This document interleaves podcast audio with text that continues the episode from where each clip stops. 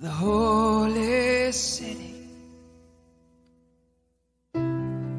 I was wearing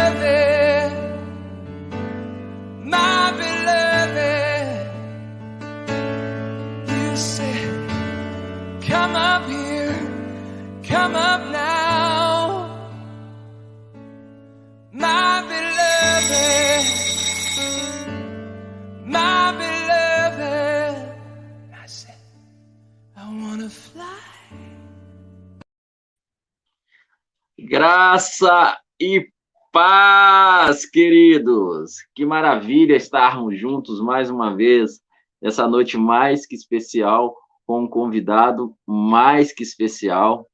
Vamos estar falando hoje com o nosso querido apóstolo Ferdinando Damasceno. Ele é brasileiro, mas está morando na Argentina há algum tempo, tem uma trajetória ministerial maravilhosa. E vamos falar sobre fé e graça, ele que tem pregado essa palavra da graça, essa mesma palavra que temos pregado, e esse evangelho que transforma, a graça de Deus tem chegado aos corações. Então, sem mais demora, vou estar chamando ele aqui para estar entrando, tá bom? Enquanto vai estar chegando mais pessoas. Só um momentinho, vamos lá. Aí, graça e paz, pastor. Graça e paz, pastorzão. Obrigado Desde pelo já, convite. Eu que agradeço desde já pelo convite, né? Para nós é uma honra ter o pastor aqui conosco, é, falando conosco e batendo esse papo sobre fé e graça, né? Se o pastor quiser se apresentando ao, aos poucos aí, enquanto o pessoal vai chegando, chegando mais pessoas. Ok. Tá, deixa eu dizer primeiro que a honra é toda minha, tá? Um privilégio realmente é, participar junto com, com o senhor. E, então, eu sou, como, como apresentou o pastor Gleison, sou o pastor, pastor, apóstolo, não importa, né? Ferdinando Damasceno, Ministério Internacional Fé e Graça, aqui na Argentina. E atualmente nós estamos na cidade de Oberá, que é parte da província de Missões, né, Missiones. Estamos a 400 quilômetros da fronteira com o sul do Brasil, com Santa Catarina. É aqui o nosso centro de operações. Tá? Maravilha. Quero dizer que sou casado, né? Casado com, com a Miriam, argentina, e temos aqui, temos três filhos, tá? Fabian, de 14, Santiago, de 9, e o pequeno William Emanuel, de 11 meses. Amém, amém. Maravilha, pastor. E, e quanto tempo que o senhor está aí na Argentina? Puxa, são 14 anos. Com, esse, 14? Com, com, com este ano, são 14. Maravilha. Né? Amém. E, pastor, apóstolo também, né? Pastor apóstolo. nos, nos, nos conta um pouco aí sobre, né? Começar a conversar um pouco, o senhor começar a nos falar um pouco sobre a trajetória do senhor. O senhor é brasileiro, né? O senhor falou que é, é brasileiro. Da onde do Brasil? Como que iniciou a sua trajetória? Como conheceu Jesus? Como que iniciou o seu ministério? Tá, vamos lá. Eu sou, na verdade, eu sou cearense, lá de, de Fortaleza. Eu tenho uma mistura de sotaque, porque eu já morei em vários lugares, então eu não tenho um sotaque né, definido. Mas eh, conheci Jesus aos 15 anos, lá mesmo no Ceará. Eh, tinha um problema muito sério com respeito à autoestima por causa de, de- do meu pai, né? E até um, um testemunho para alguns. Né, eu sentia a rejeição por parte do meu pai, havia uma, uma situação muito feia, familiar, minha mãe teve que se divorciar do, do, do meu pai, e ficou bem marcado a forma em que ele me tratava, né? Então, assim, se eu ainda sou tímido, mas se se, se vocês me conhecessem antes, né, eu era incapaz de, de olhar no olho para alguém, né, tinha muitos problemas assim, e eu sonhava em matar o meu pai. Eu dizia, quando eu cumpri, quando eu cumpri 18 anos, eu vou, eu vou matar o meu pai. Eu tinha uma forma de fazer, né, a qual não, não convém contar aqui, que eu idealizava, isso era o meu presente de 18 anos. Né? Mas é, o Senhor chegou antes, né? Aos 15 anos, é, com, com a mente cheia de, de ideias negativas, com o coração vazio, cheio de ódio, eu saí para caminhar, não sabia que, que nos domingos normalmente se faziam cultos, né? ninguém da minha família era cristão. Passei em frente a uma igreja e, e ali entrei e saí diferente dali, né? E ali começou a minha história, né? Foi, foi o início, foi o primeiro passo da minha aventura com Deus, como eu costumo chamar. E, Maravilha. Sim, e dali, bom, não vou dizer o nome do ministério, né, para evitar é, certas não, coisas, não. mas, né, mas aí a gente vai aprendendo, né, a gente aprende uma coisinha ali, depois a gente vê que tem algumas coisas que não é, e Deus vai guiando a gente para a gente poder chegar no lugar onde Ele quer que nós estejamos. É interessante o pastor comentar sobre a, a questão da timidez, né? Porque é, comigo era a mesma coisa. Eu era tão tímido que eu tenho costume de dizer que era doente de tímido. Eu não conseguia Nossa. conversar. Eu, no, na, quando, na classe de escola, não conseguia pedir a professora para ir no banheiro. Tão tímido que eu era. Era muito, tímido, muito tímido. E hoje, isso que, essa facilidade de estar aqui na frente de uma câmera, pregar para as pessoas, é obra de Deus maravilhosa na minha vida. Né? É graça de Deus purinha. Amém. É. Amém. Continuando aí, pastor. Ok. É, então, quando, quando eu completei 23 anos, eu conheci o Rema, né, guiado pelo, pelo meu pastor, a pessoa que que foi o meu, eu considero o meu pai espiritual. Ele me, me levou a estudar no, no Rema, o qual eu considero que foi uma grande bênção na minha vida. Quero deixar registrado isso, né? Maravilha. Ali também foi, foi um passo mais na minha vida. No ano de 2003, concluí o Rema e já havia um, chamado de parte de Deus meu coração. Eu sonhava, sempre digo assim, que, que Deus é o pai da tecnologia, porque eu passei um ano inteiro, pastor, sonhando com o mapa da, da América do Sul, mas olha só como era. Eu via o mapa da América do Sul, o mapa da Bolívia se, se levantava assim, se destacava, e, e, eu via assim com letras de ouro o nome Oruro. Um ano inteiro, todos os dias sonhando com isso. Eu dizia, o que, que é isso? É, eu não localizava no mapa, não, não estava no mapa o nome dessa cidade. Eu sonhei com uma cidade que não estava no mapa. E depois eu entendi que, que o Senhor estava me chamando para aquele lugar. É a região andina de Bolívia. No ano de 2003, né, concluí o Rema e já fiz as malas com essa convicção no coração de que o Senhor me levava para aquele lugar. Ali eu estive três anos, ali levantamos uma, uma igreja, e ali também eu tive o privilégio de ensinar pela primeira vez. Né? Eu fui professor do, do REMA, Oruro, Bolívia. Era a primeira turma, era o grupo eh, inicial, né? Foi um prazer poder estar ali também. Muitas experiências, aprendi muitas coisas, né? Uma cultura diferente. Maravilha. E, e, e aí fui entendendo mais com respeito ao chamado apostólico, né? Que até então era teórico para mim. Mas aí pouco a pouco foi, foi sendo eh, plasmado, né, palpado. E uma coisa interessante, pastor, o senhor me interrompe aí quando, quando o senhor achar Não, necessário. Eu só queria tá? aproveitar para destacar aí também, aproveitando aí, o, o Rema também na, na, na, minha vida e na vida da minha esposa teve um papel assim fundamental, muito né, de Deus também.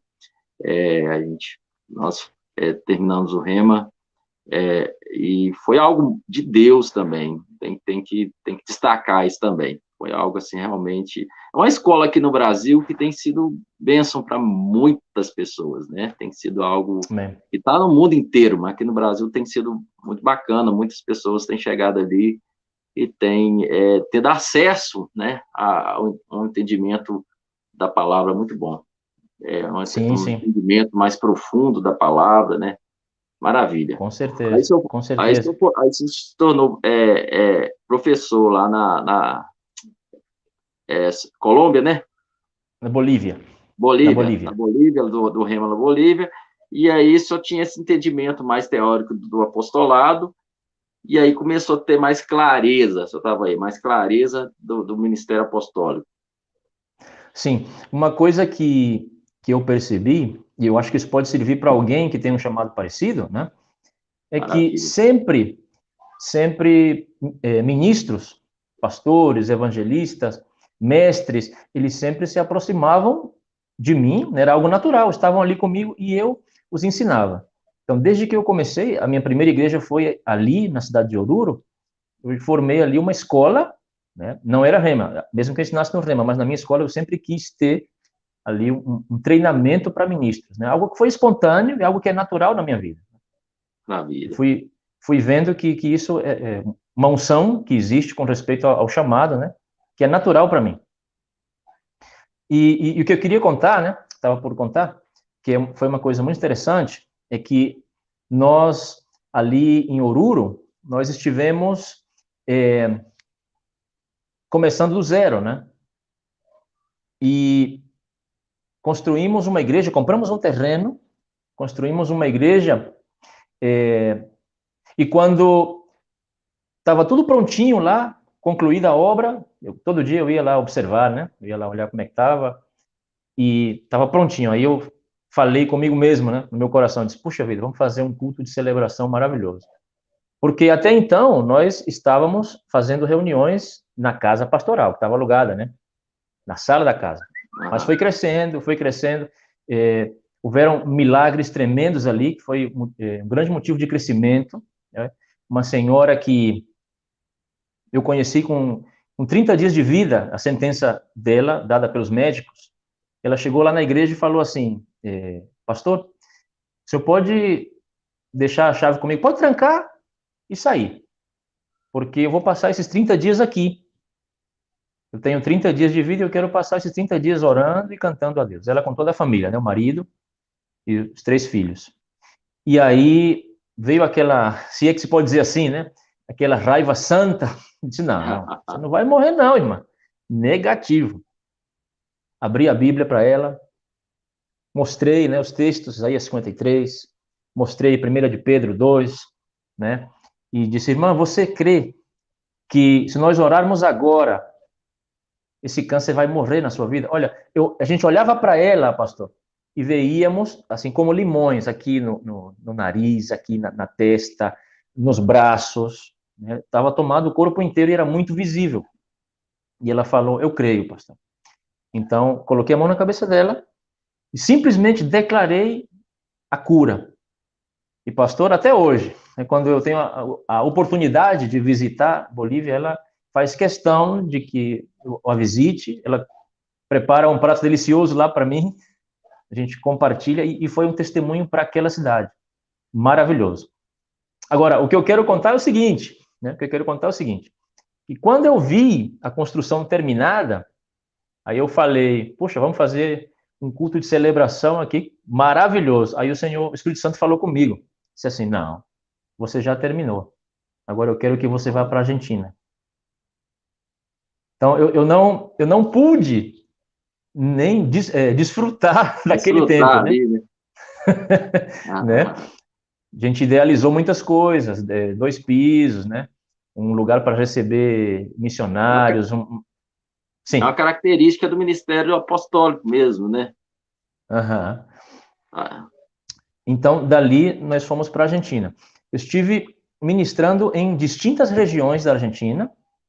Né? Não sei se, se o senhor e, e, as pessoas que vão nos ver conhecem. É, a parte do norte da Argentina, La Quiaca, é, Salta, depois um extremo nordeste, San Juan, é, Buenos Aires, ali plantamos igreja também na capital, né, capital federal, Buenos Aires, sempre com esse mesmo modelo, né, treinando obreiro para deixá-lo, né, preparando os demais ministérios, sempre vendo no, no, grupo de irmãos da igreja aqueles que têm chamado nos cinco dons ministeriais para prepará-los, né?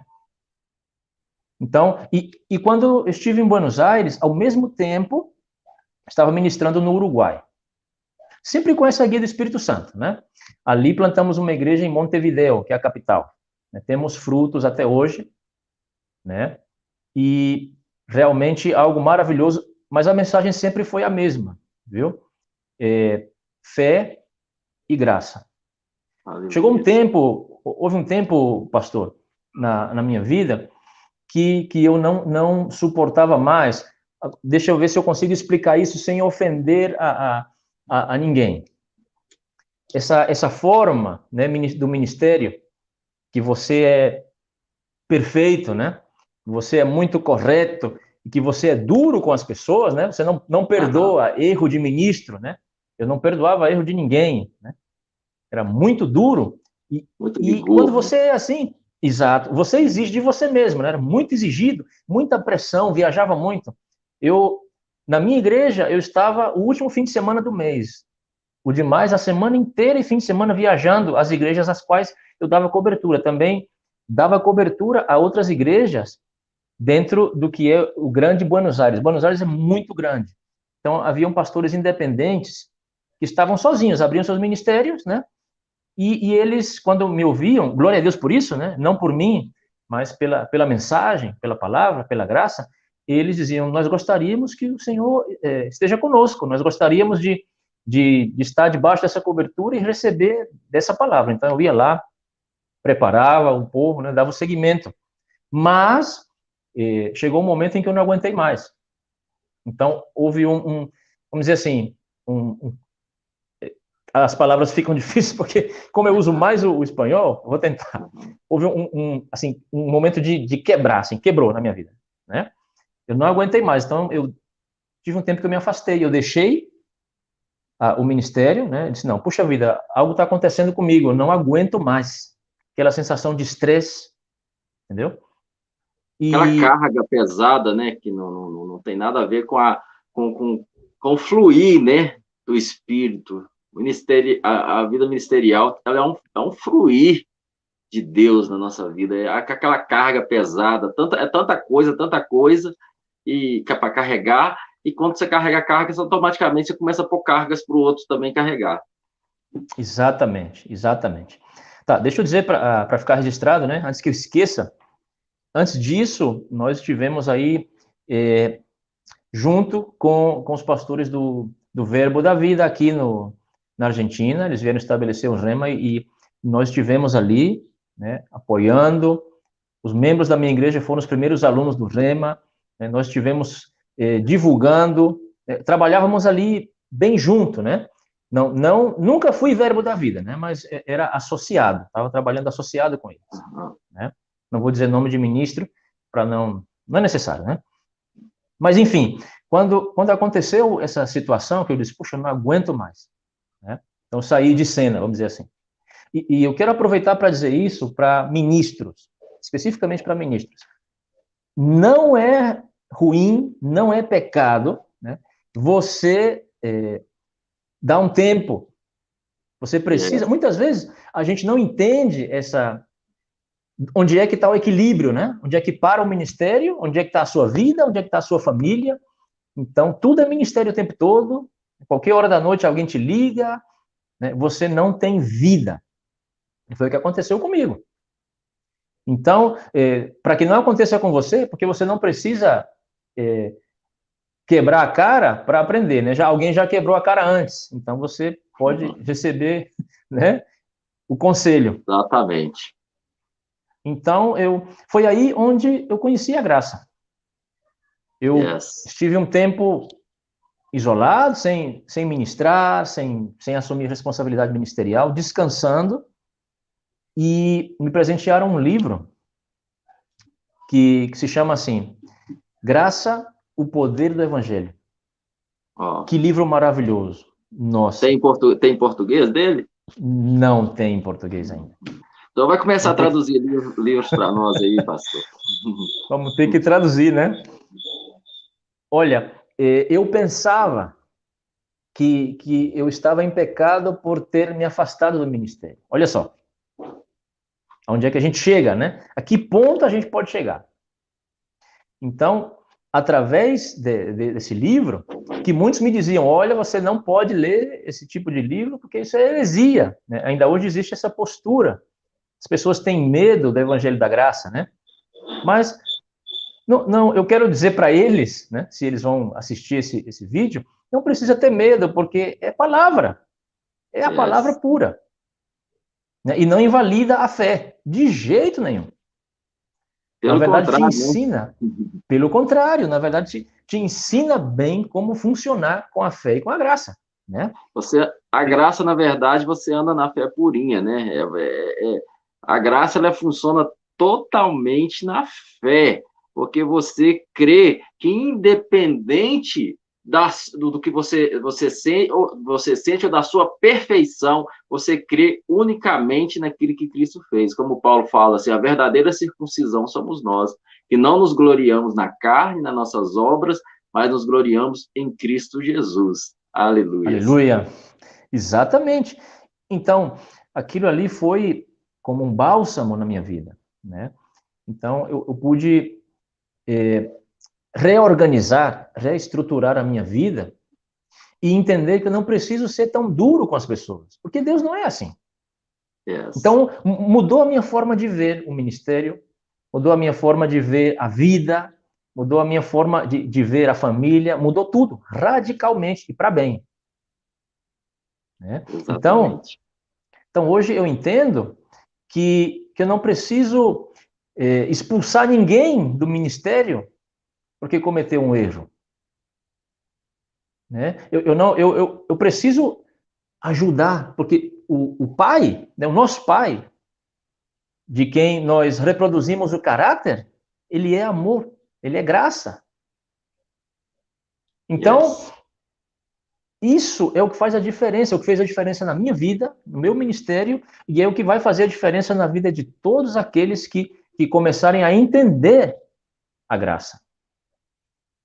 Porque é triste, porque para muitos, né, para seminários teológicos e centros de treinamento, a graça é somente favor e merecido. Ponto final. Então ninguém entende com esse conceito tão pequeno, né? Tão básico. Yes. Não dá para entender. Mas na verdade a graça é o centro do evangelho. Yes.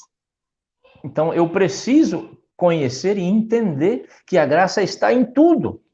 De Gênesis a Apocalipse. A graça permeia, enche, completa o Evangelho. Aleluias. Então, Exatamente, meu amado. Pastor. Então, conhecer a palavra da graça equilibrou as coisas da minha vida, foi esse divisor de, de águas que faltava e que me trouxe essa, essa serenidade, essa paz. Se o senhor me conhecesse antes, era bem estressado, bem duro, bem não precisa ser assim, né? Não precisa ser assim. Deus não é assim, o Pai não é assim. A graça, quando você começa a entende de fato como que funciona a graça de Deus, é, o seu pastor falou e muda tudo, né? Não é só simplesmente o que você prega, é a sua vivência diária, a forma de você lidar com a sua esposa, a forma de você lidar com seus filhos, a forma de você lidar com seu colega de trabalho, a forma de você encarar um, um, uma situação no trânsito. Por quê? Porque você entendeu como que o nosso Pai Celestial funciona, né? Como que é o caráter do Pai. E você, então, fala assim, poxa, se ele oferece isso, quem sou eu para oferecer outra coisa? Né? O senhor falou da, da rigidez. Se, se o meu Deus, ele oferece essa graciosa graça, né? se ele me oferece graça todos os dias, quem sou eu para querer oferecer outra coisa para o meu irmão. Então, é isso Uhum. muda tudo. Aí alguém, né, ao contrário do que a pessoa pensa que você vai se ir mais para o pecado, muito pelo contrário. Quanto mais consciente de como você é aceito pelo amor de Deus, quanto mais você é abraçado pelo amor de Deus, mais você quer viver para Deus. Aí você passa a entender, começa a entender também que essa graça, essa própria graça, ela te deu uma nova natureza. Né, eu tenho costume sempre de dizer, a morte de Cristo na cruz não foi para que você tivesse de novo uma lista de pode e não pode, porque já havia uma lista do que pode e que não pode. Essa lista já existia. Né? Ela ah, segue aí você vai ser salvo, mas ninguém conseguiu seguir. A, a, a, o, o, o, grande lance da morte de Cristo na cruz, ele que ele nos deu direito a uma nova natureza. E essa nova natureza nos capacita a ser semelhante a ele e viver. Temos dentro de nós a semente incorruptível, né? É, é, o apóstolo Pedro fala gerado de uma semente incorruptível. E essa semente incorruptível, ela não vai permitir que nós venhamos a caminhar para a corrupção. Nós passamos da morte para a vida. Então é maravilhoso. Aleluia. Amém, amém. E dentro disso existem tantas coisas para falar, né? Muitas coisas. É, o grande, o grande medo, né, das pessoas de ouvir ou de deixar que os seus congregados, né, seus membros, tenham acesso à, à, mensagem da fé é isso, né? Que, que você vai viver uma vida de, de liberalidade, né? Você vai ser muito liberal, você vai pecar. Nada disso. Quando você entende o quanto você é amado, é impossível você não responder positivamente a esse amor. Exatamente. E, e uma coisa também que, que, é bastante profunda e que merece muita atenção é o fato de que você, no seu espírito, você é puro, santo e perfeito. Então, nós não somos pecadores. Isso também, muitas vezes, as pessoas não entendem, né? O fato Mas de que... Aí, em algum... Isso aí, muita gente tem uma dificuldade de, de aceitar isso aí, né, pastor? Isso aí é uma coisa que eu não consegue entender isso aí. Mas continua, perdão ter interrompido. Não, por favor. Então, o fato de, de que nós venhamos a cometer alguma falha em algum momento, porque isso é natural, né? Pode ser que você não cometa adultério, que você não, não vá roubar um banco, que você não seja um assassino, um homicida, mas a gente falha em muitas coisas, né? Mas isso não muda a nossa natureza. Porque dentro nós somos, como disse, né, santos, puros e perfeitos. Então, a sua falha não define quem você é por dentro. Yes. Nós, nós estamos chegando a harmonizar, né? A nossa alma sendo renovada dia a dia com o entendimento da palavra e o corpo respondendo a isso. Né? Então, isso é um processo, mas a nossa pureza, a nossa santidade e a justiça, ela é instantânea no momento em que nós nascemos no reino. Então, aqui dentro está a perfeição, está a pureza, né? está a natureza de Deus. Então, as pessoas precisam entender isso. E uma vez eu tive um, um, uma, uma, discussão positiva né, com, com um ministro, porque ele, ele falava assim: olha, mas se fulano de tal comete um, um erro, então ele, ele está maldito, está em maldição. Eu disse: não. De onde o senhor tirou essa ideia? Né? Porque eles não entendem isso. Você não pode desnascer. Você yes, nasceu de Deus. Exatamente. Como é que você vai? Como é que você vai perder a natureza de quem você é? Você não perde de jeito nenhum. Uma semente incorruptível, né? Como é que vai corromper Exato. uma semente incorruptível? Não tem como, né? Eu sou Damasceno, não tem como eu borrar isso, tem como apagar isso, está no meu DNA, está no meu sangue. Eu não posso ser outra pessoa. Da mesma forma, nós, nascidos do Espírito, não vamos perder essa natureza. Isso é a grande dificuldade que as pessoas têm. Mas é uma questão de sentar e, e, e, ouvir direitinho, né? Falta ensinamento, precisamos ensinar. Por isso, essa live é maravilhosa, né? O trabalho que o senhor faz é maravilhoso, porque dá acesso a, a esses ensinamentos que fazem falta realmente. Exatamente, pastor. É... Eu tenho costume sempre de dizer, eu quebrei muita cabeça, assim, antes de chegar a esse, esse lugar, sabe? eu, eu percebi essa realidade, de muita, muita realidade, muito tempo, mas eu caminhei sozinho durante muitos anos e taxado de doido, já fui taxado de doido, é, é, polêmico, porque eu não eu via algo nas escrituras que não, não, não, não batia. E eu já fui um, um, um, crentinho cheio de justiça própria, sabe? Eu, tem uma época, aquele, aquele, aquele, aquele rapazinho que vai para a igreja todo, todo culto, bibrinha debaixo do braço, é de, de oração, não é de ficar com as menininhas, tipo assim, como se diz Paulo, né? da justiça que é na lei irrepreensível, aquela coisa toda, toda bonitinha, sabe? Então, o primeiro contato direto com a, o entendimento da graça que eu tive foi uma experiência, assim, muito forte, porque meus olhos espirituais, de repente, foi aberto, Deus me permitiu isso de alguma forma, que eu comecei a ver o tanto que eu errava, desde a hora que eu levantava até a hora de eu dormir. E você pensa numa pessoa cheia de justiça própria lidando com essa situação. É uma coisa de louco, pastor. Eu quase fiquei literalmente louco nessa época. Porque você imagina você com os olhos espirituais abertos e você vê a realidade do que realmente é a situação do velho homem, da velha natureza, né? E você percebeu o tanto que você falha, desde a hora que você acorda até a hora de dormir. E eu olhava aqui, eu tentava consertar um negócio aqui, outra coisa vinha ali, e eu, meu Deus, o que, que é isso? O que está acontecendo? Não é possível, que fui morar no terraço essa época aí e tal. Eu lembro de uma vez, de uma vez no quarto orando e de repente é, é como se eu ouvisse a, a, voz do inimigo falando comigo assim: o que, é que adiantou você não ter feito isso, não ter pegado essa mulher, não ter feito isso, isso, isso, isso, isso, isso, você vai para o inferno do mesmo jeito. Eu não conseguia nem ler a Bíblia mais, porque eu só via condenação.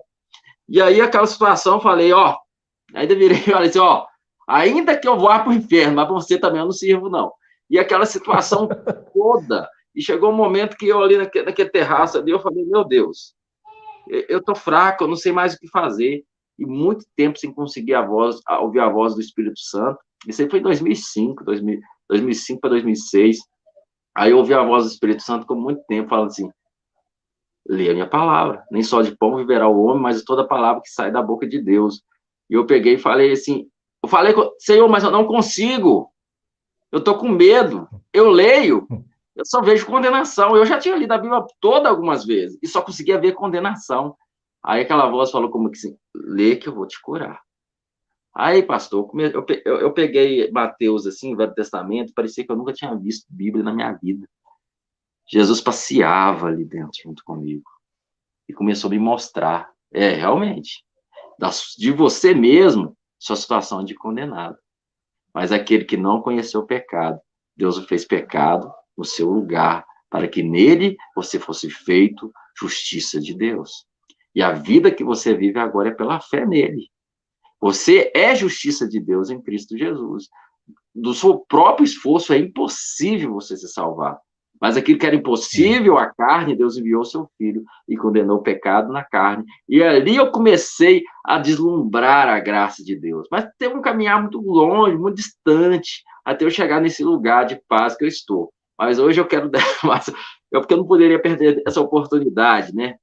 E dar mais espaço para o pastor continuar aí. Mas é, é, isso aí. Até antes, a gente até sem entender o que que aconteceu, como que é a graça realmente, você fica assim, poxa, não, não é esse povo, que graça, o que, rapaz? Você tem que ser ali perfeito mesmo. Vai ali na da coragem, dá conta mesmo, porque senão Deus vai pesar a mão e aquele negócio todo. Então, você entender esse lugar gostoso em Deus, você entra numa paz. Não tem coisa mais gostosa você saber, Romanos capítulo 5, verso 1, né? Agora, por causa do sacrifício de Cristo, nós temos paz com Deus. Pô, logo que você entende essa paz com Deus, já não há mais condenação para aqueles que estão em Cristo Jesus. Quando você entra nesse lugar, você não vai correr para pecar. Agora você sabe que não existe mais condenação para você. Você vai viver pela fé no Filho de Deus. Todos os dias, é. né? Fazendo como Paulo. Eu sei que eu não alcancei tudo ainda, mas eu deixo para trás as coisas que para trás ficam e continuo prosseguindo para o alvo. E aquilo que eu já me aperfeiçoei, fiz até um, é, uma história hoje falando sobre isso, naquilo que eu já me aperfeiçoei, que a minha mente já foi renovada na fé, eu vou andar nesse lugar enquanto isso, mas sabendo que a, o sacrifício da cruz foi perfeito. Amém, pastor? Continua aí. Amém. Amém. E com respeito aos os pecados, o perdão dos pecados passados, presentes e futuros. As pessoas ficam loucas com isso.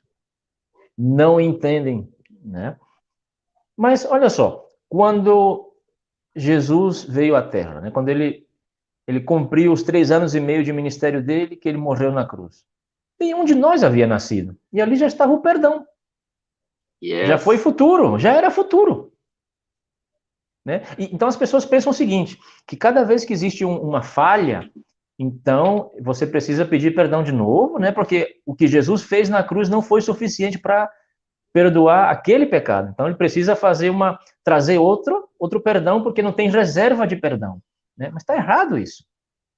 Né? Se, se o sacrifício foi uma vez e para sempre, quer dizer que o perdão é mais que suficiente para a sua vida inteira. Yes. Então as pessoas, as pessoas têm medo disso, porque eles pensam que com essa informação, que na verdade é bíblica, não tem como negar, né? aquele que é sincero, não tem como, aquele que é sincero vai encontrar isso na palavra, né?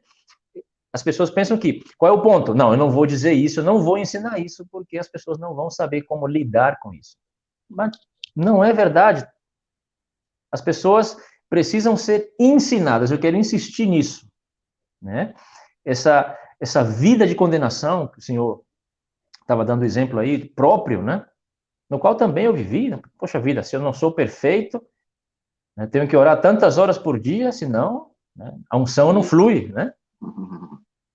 Eu era assim também. É uma vida que cansa. Na verdade, isso aí não é liberdade, é outra prisão. Paulo diz que nós fomos livres para a liberdade, o Senhor nos chamou. Né? Mas aí a gente fica dentro de um sistema, né, debaixo da lei, mais preso do que antes, às vezes, né?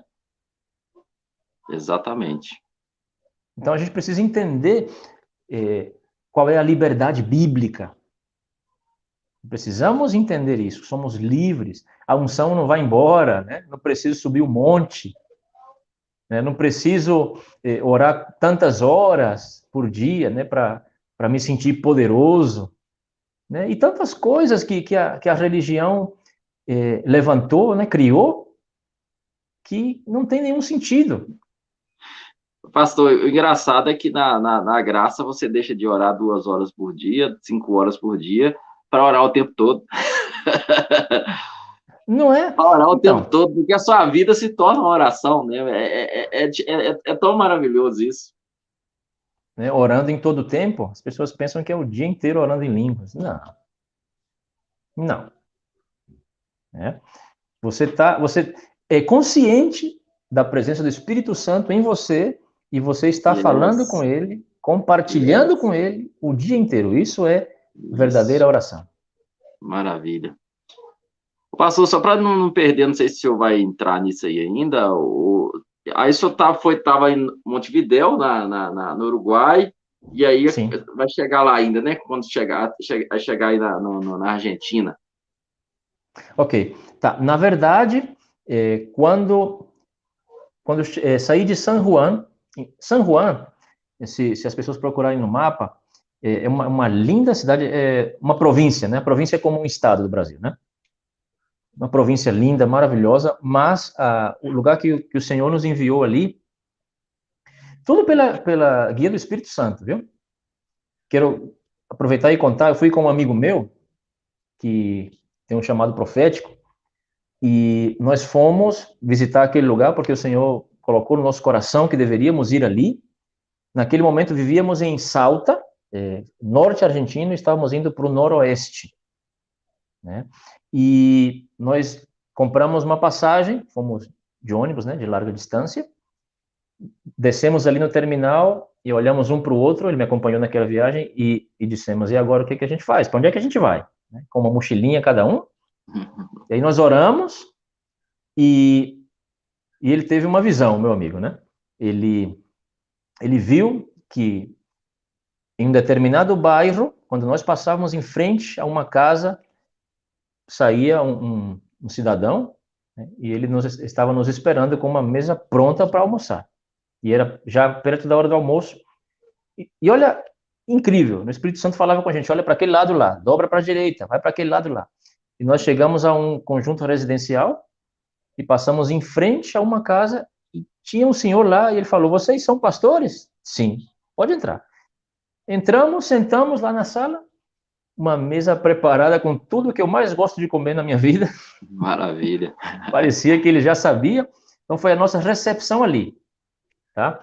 E ali nós ministramos pastores. Ali naquela região haviam pastores sem preparação, né? Então tive um tempo ali com eles, eh, ensinando a palavra, ministrando. E dali o Senhor falou comigo com respeito a Buenos Aires. Então fomos para Buenos Aires e, e, ali nós começamos uma, uma obra. Não sei se o senhor já ouviu falar, pertinho da, da Vila 1114. Vila é como favela. Né? A palavra vila é favela. Né? Ah, uma por, das favelas. Por, enquanto, Sim. ainda não foi, não foi para esses lugares, não, pastor. ainda vou estar indo. Amém, com certeza. Uma das maiores favelas da América Latina, é a, la, la Villa 1114. E nós estivemos ali, eh, começamos uma obra, vimos salvação de vidas, transformação de gente envolvida com drogas, eh, juventude perdida, vimos ali um trabalho maravilhoso. E, e hoje a igreja está ali, naquele, naquele lugar onde nós deixamos, a pessoa que era o meu obreiro, ele está ali na frente daquela obra, né? Está tá frutificando para Deus. Mas assim, o que o que eu quero deixar registrado, vamos um pouquinho de ministério, um pouquinho de, de palavra da graça, tá? Eu quero aproveitar esse momento para isso. O fato de que você eh, vai ou está vivendo o Evangelho da Graça, aprendendo o Evangelho da Graça, não invalida o poder de Deus, não invalida a unção. Por que, que eu digo isso? Porque existem distintas visões com respeito à graça. O senhor sabe disso. Né? Existe uma visão extrema que diz que não, já está tudo feito, Jesus já veio, não precisa do Espírito Santo, não precisa da unção, do poder, é só sentar e desfrutar. Então, os chamados estão vigentes, viu? Os cinco ministérios são reais yes. e e Deus ainda trabalha de forma milagrosa e sobrenatural. Todo Maravilha. esse meu tempo, olha, nunca, nunca saí enviado por ninguém. Quando eu saí do Brasil para ir para a Bolívia, eu conversei com meu pastor e disse: Olha, está acontecendo isso comigo. Eu estou sonhando todos os dias com esse lugar que eu não conheço. Ele me disse: Olha, Deus quer levar você para aquele lugar. Eu deixo você ir. Ele não me enviou. Tá? Assim como para todos os demais lugares, eu fui debaixo da guia do Espírito Santo, sempre ia sem um centavo. Eu quero deixar registrado isso também, tá? Chegando ali com, com a fé, nada mais, um pouquinho de roupa, e o Senhor, e o Senhor trazia a provisão. Quantas Maravilha. vezes, eh, por exemplo, eu cheguei na Bolívia sem, sem nada, né? Mas quando nós fomos embora da Bolívia, eh, ofertamos nossos móveis novos, né? Coisa de luxo, glória a Deus por isso, para um outro missionário que estava chegando ali. Né? Então, o Senhor, eu quero dizer isso para você, né? Isso é a graça. É você saber que existe a provisão abundante para o cumprimento do seu chamado. Você pode, não, o Senhor não vai lhe dar, ele já liberou isso. Você só precisa andar no seu chamado e você andando Aleluia. no centro da vontade de Deus, você vai ver a manifestação de aquilo que já Deus tinha preparado para você. Glória Amém? a Deus. Então, Amém. você só precisa confiar. Por isso, a fé e a graça trabalham juntas. Né? Eu tinha é, preparado aqui, separado esse versículo, se o senhor me permitir. É, Fique à vontade. Tá, Efésios capítulo 2, versículo conhecido, né? Capítulo 2, versículo 8.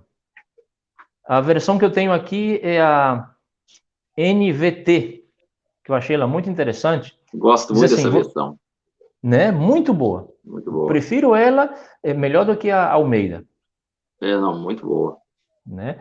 Então, diz assim: vocês são salvos pela graça, por meio da fé. Então, não é só a graça, mas também não é só a fé. Eu preciso dos dois, né?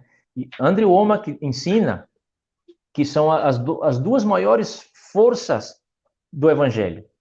A graça que deu, né? não é que vai dar. Muita gente continua com esse erro. Não, Deus vai me dar, Deus vai me abençoar.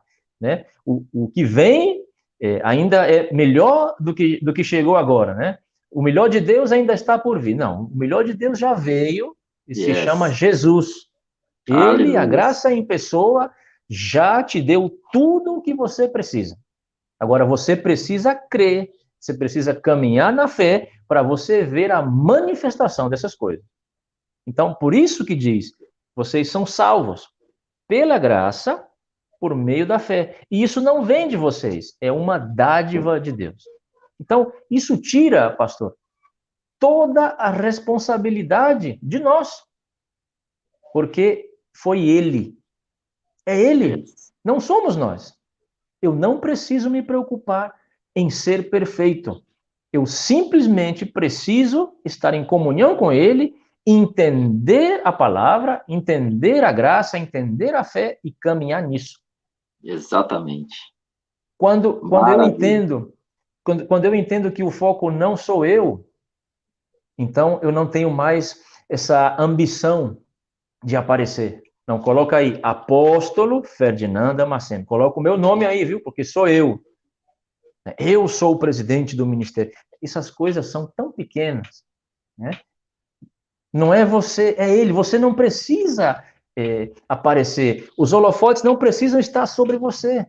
Aleluia. Porque é Ele através de você. Foi Ele que nos escolheu. Ele nos amou antes que nós sequer tivéssemos a escolha de dizer para Ele: olha, é, não mande Jesus porque nós não queremos. Não, ele, ele não pensou nisso, ele simplesmente enviou Jesus.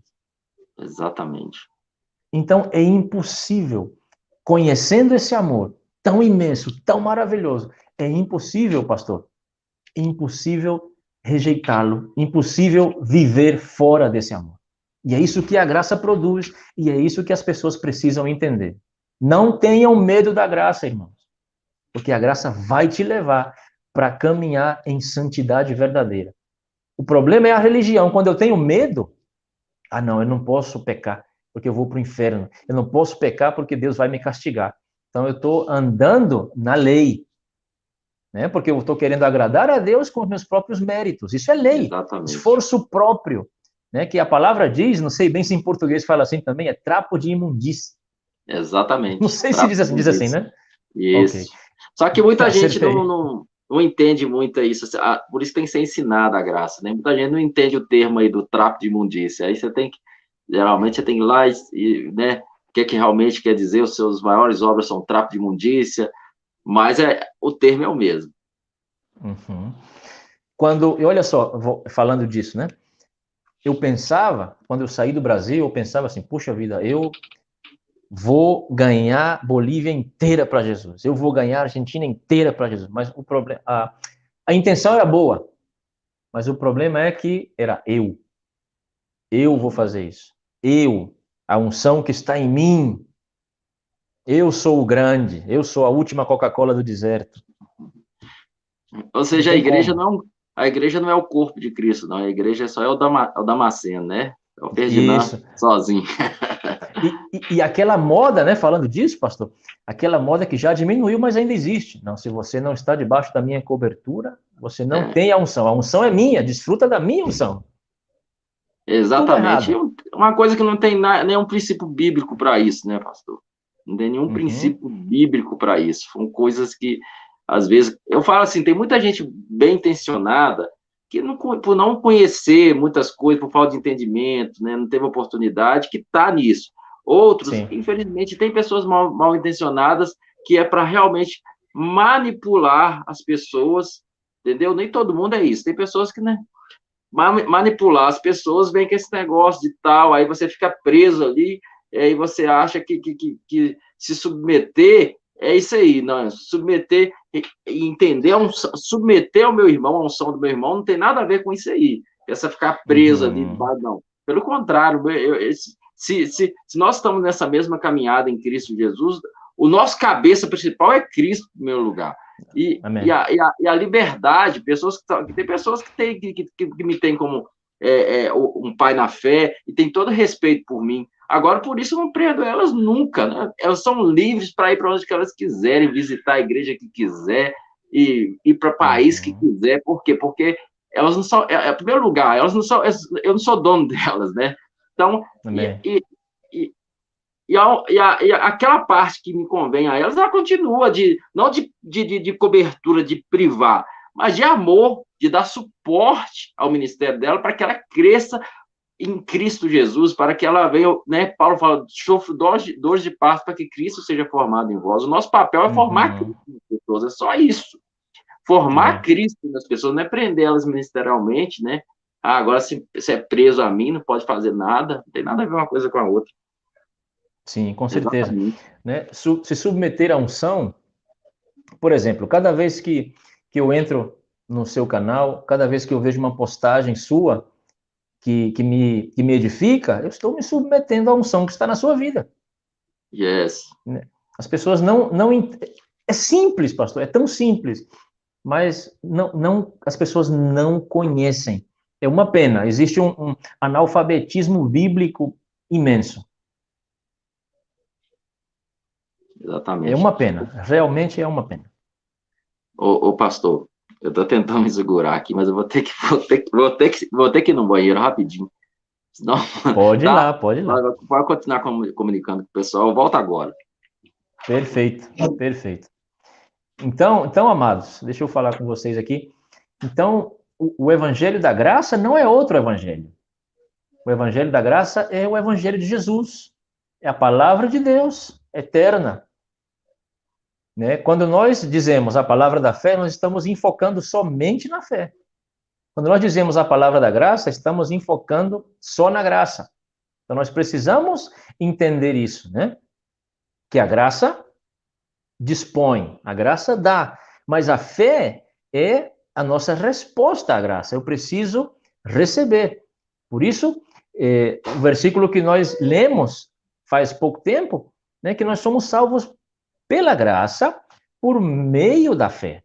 Né? Então, se não existisse a fé, se não existisse uma resposta minha, então eu não poderia desfrutar de tudo o que a graça me deu ou colocou à minha disposição, né? Porque isso as pessoas precisam entender. Na verdade, me deu, mas eu preciso receber, eu preciso apropriar-me disso. Como eu posso me apropriar dessas coisas? Pela fé. Então, é muito simples e profundo. Né? É simples e profundo. Eu preciso conhecer a verdade, né? João 8,32. Conhecereis a verdade, a verdade os libertará. Eu preciso conhecer a palavra. Então, eu vou saber o que é meu. É bem simples. Me aproprio pela fé, recebo e ando nisso. Aleluia. Me perdoa aí, pastor, mas nunca aconteceu não, antes é da live, não. Mas eu falei assim, não vai dar, não vou conseguir nem terminar a live se eu ficar aqui, ficou segurando aqui, mas nós somos livres. Não, tranquilo. Tranquilo, é, bem. É, esse bate-papo sobre a, a, a, fé e graça, né?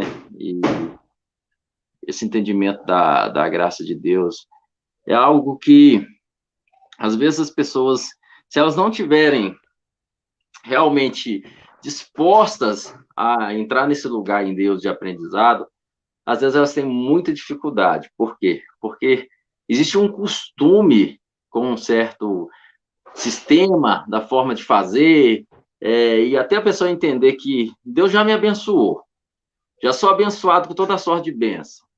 Então, é, não é o tanto que eu vou ficar orando aqui que Deus vai fazer por mim, que já fez na cruz. Aí já, aí o negócio, aí a responsabilidade, ela vem para mim de uma outra forma crer no que foi feito.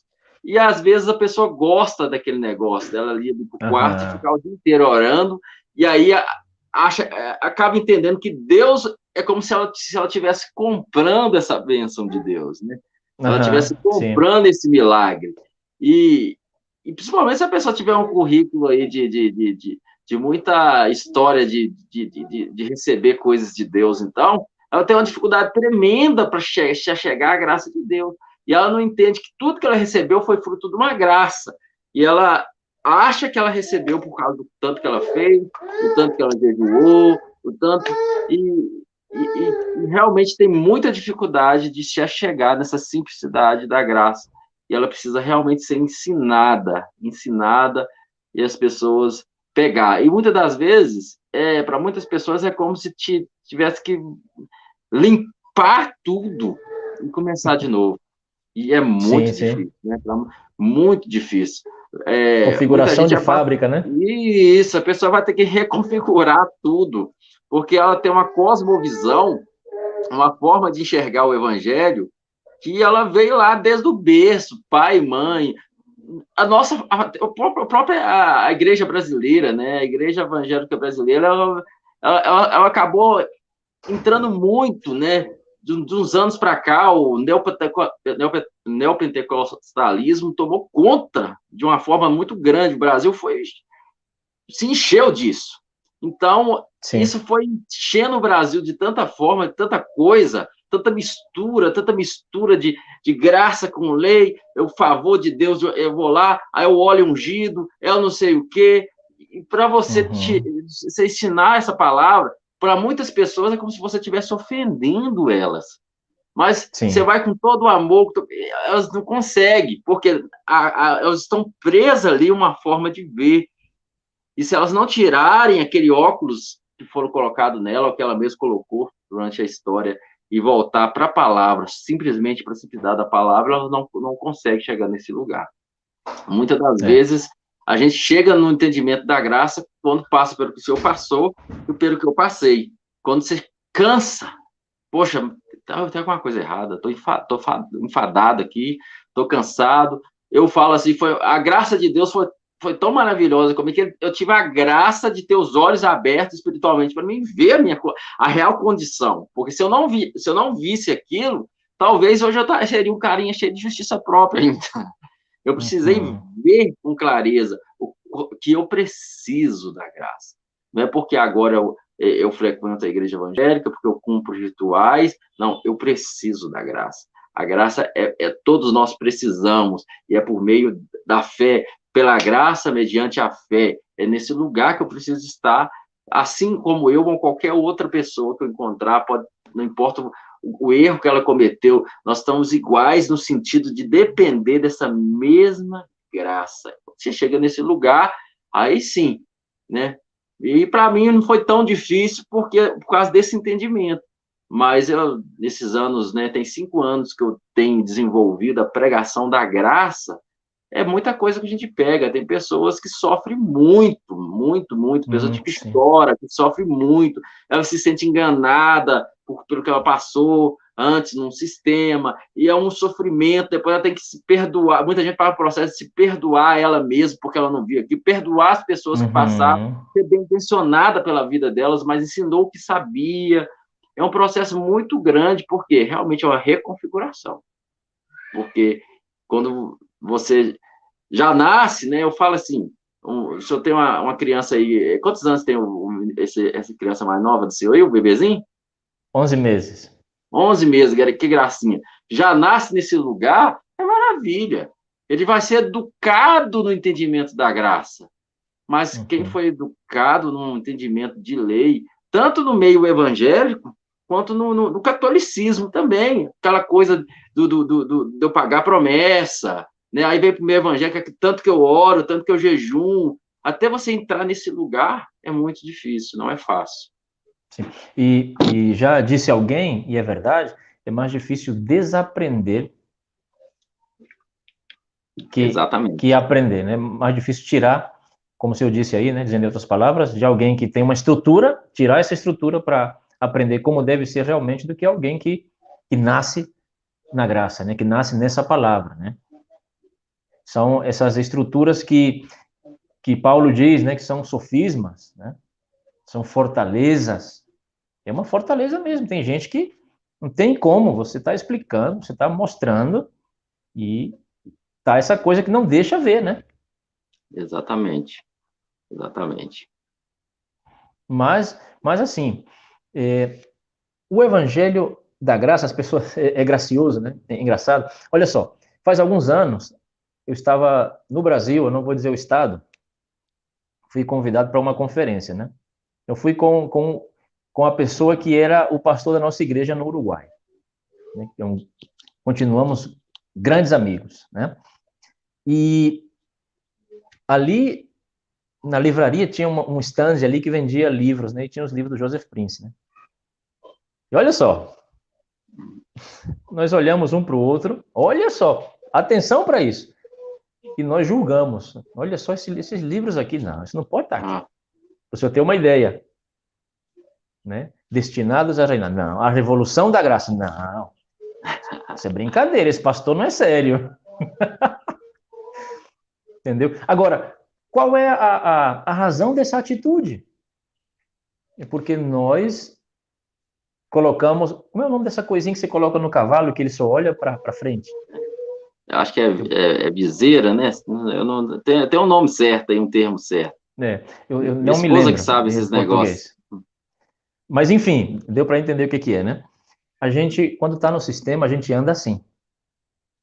E muitas vezes em automático. Né? Não é o Espírito Santo guiando, nada disso. Está em automático, porque essa é a forma de fazer da visão. Isso. Aí você perdeu a autenticidade, você perdeu a sensibilidade ao espírito, você está fazendo o que todos fazem porque essa é a forma correta de fazer.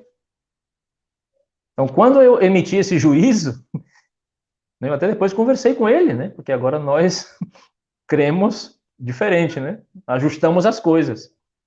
Você lembra quando a gente estava lá naquela conferência lá que tinha os livros do Joseph Prince e a gente começou a, a julgar o irmão lá? É, não, tem, tem, você vê, você encontra muito no, no, no é, aí na internet aí, é, a, as heresias de Joseph Prince. Ah, sim, bastante. É, muito aí. Bastante. E é, é muito estranho, né, pastor, porque é a, é a, é mesma Bíblia, né? É a mesma é, Bíblia. Isso, e... é isso que, que, que eu sempre falo, quando eu tenho oportunidade de ir a algum lugar, sempre digo, é, é incrível como temos uma só Bíblia e, e dessa mesma Bíblia tiramos tantas doutrinas diferentes. Né? E Paulo diz, é uma só fé. Ou seja, de, é, temos que crer todos a, a, mesma coisa. Por quê? Porque a verdade é uma só. Isso. Quando existe distinção de verdades, é porque o homem ele vai ajustando a verdade à, à forma dele. Ou ele vai colocando de forma pessoal a sua marca naquilo né? vai torcendo um pouquinho para ser como ele quer. Mas, na verdade, se nós é, lemos a, a, Bíblia sem preconceitos, sem essas ideias que nós recebemos de antes, nós vamos encontrar a verdade. Né? Ah, por isso, alguém que, que é sincero realmente, ele vai encontrar a graça e não vai poder fugir dela. Ele vai ser alcançado pela graça. Exatamente. Eu vejo que muita coisa é, veio da nossa cultura, né? Eu falo do, do Brasil, que, é, que eu conheço hoje é a cultura brasileira.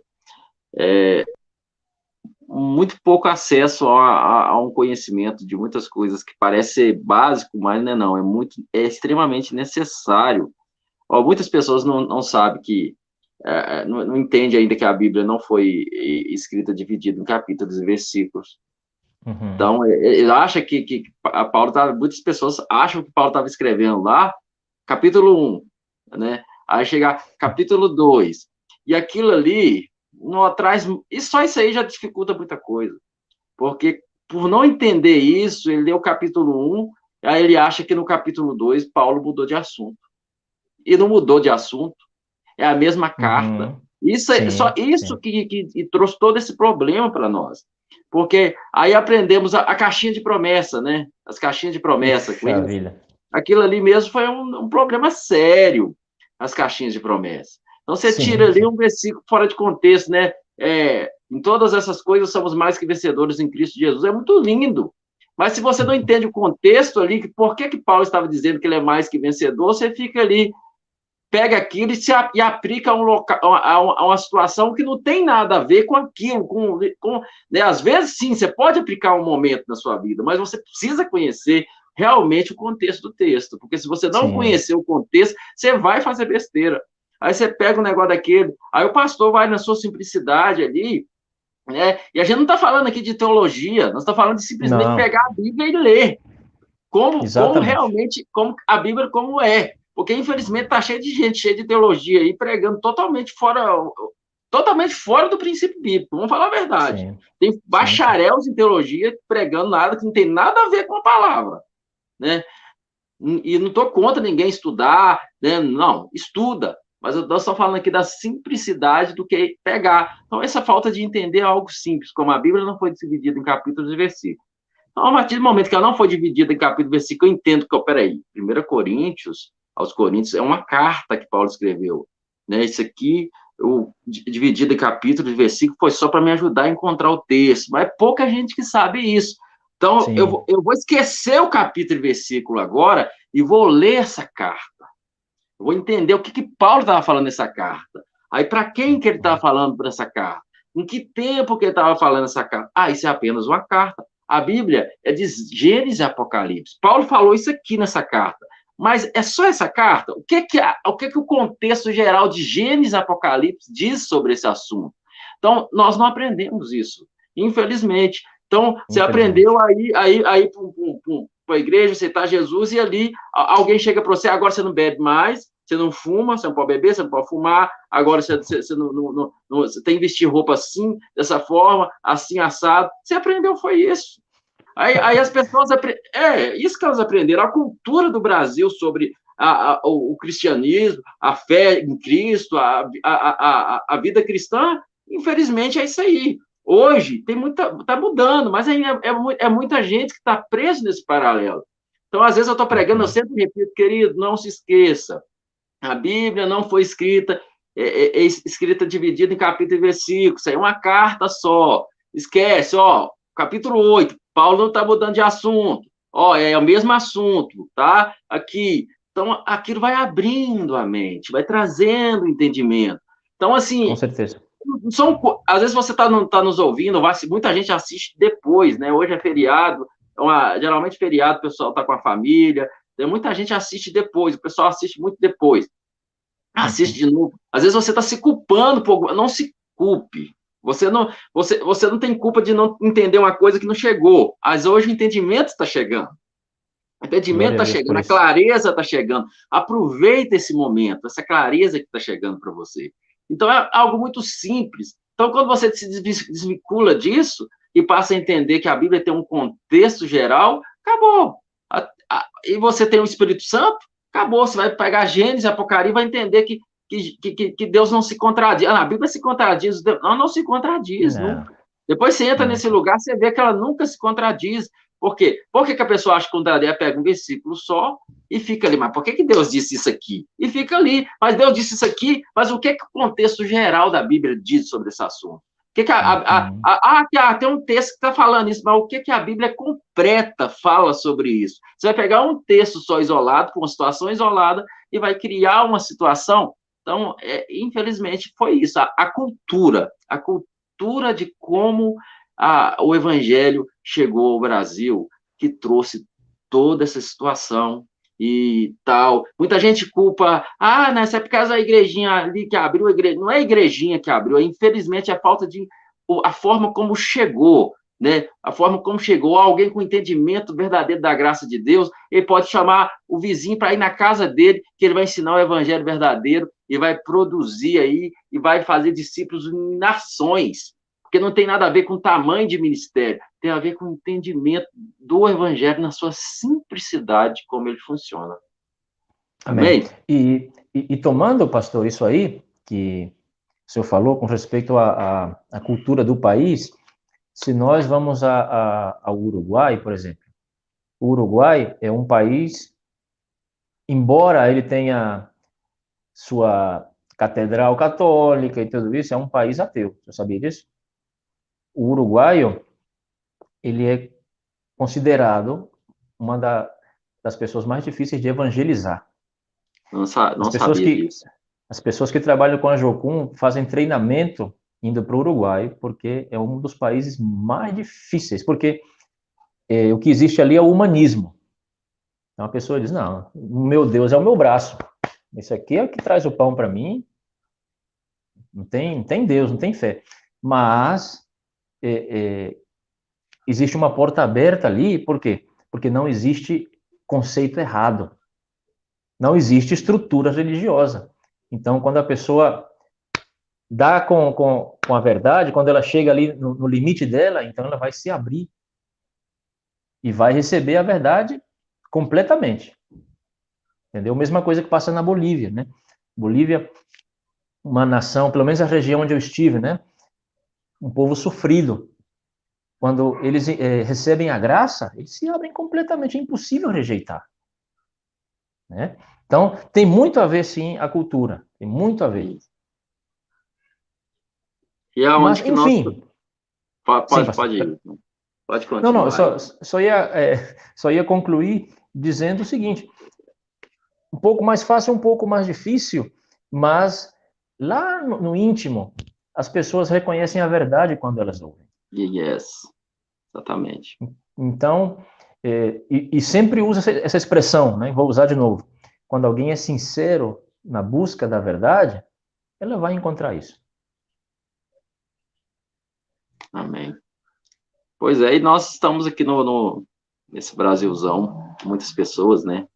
Eu sou apenas uma delas, muitos pastores, muitos ministros, muitos irmãos que não, não têm título nenhum aí de pastor nem nada, que estão pregando essa palavra, dessa simplicidade, e tem é, muitas pessoas têm sido libertas de um conceito de sistema, né, porque como o, o, o apóstolo mesmo aí falou no, em um podcast que eu até coloquei no meu canal também, não devemos nada a Deus, é, às vezes você não, se você não souber o que que você tem de direito, você não usufrui daquilo, né?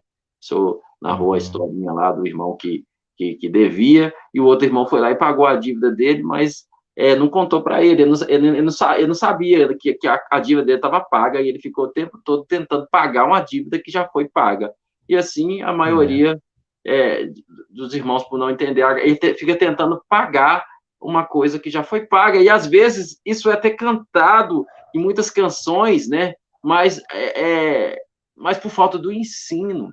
E muita coisa acontece também, é, nós, eu creio que nós vamos se libertar disso aqui no Brasil, é Bem. querer pregar aquilo que as pessoas estão acostumadas. Por quê? Porque você começar a pregar essa graça hoje, você vai sair de uma forma de pregação. Eu tenho pessoas que falam assim, pastor, quando eu comecei a te ouvir, é, pessoas é, que me conhecem e tal, eu não conseguia te ouvir. Porque esse cara prega um negócio, eu não conseguia te ouvir. Aí, aí, depois eu fui entendendo, hoje eu amo te ouvir. Por quê? Elas estão acostumadas com o estilo de pregação, né, que, que, que mexe com o seu ego, mexe com um estilo de pregação ali, que se você mudar, não né, um pastor que vai ali, muda a forma de pregar para pregar essa simplicidade da graça, ele vai ter que trazer ensino, bíblico, ele vai ter que trazer uma base, ele vai ter que trazer uma base de sustentação. Então, aqui ele vai mudar totalmente a forma de ser.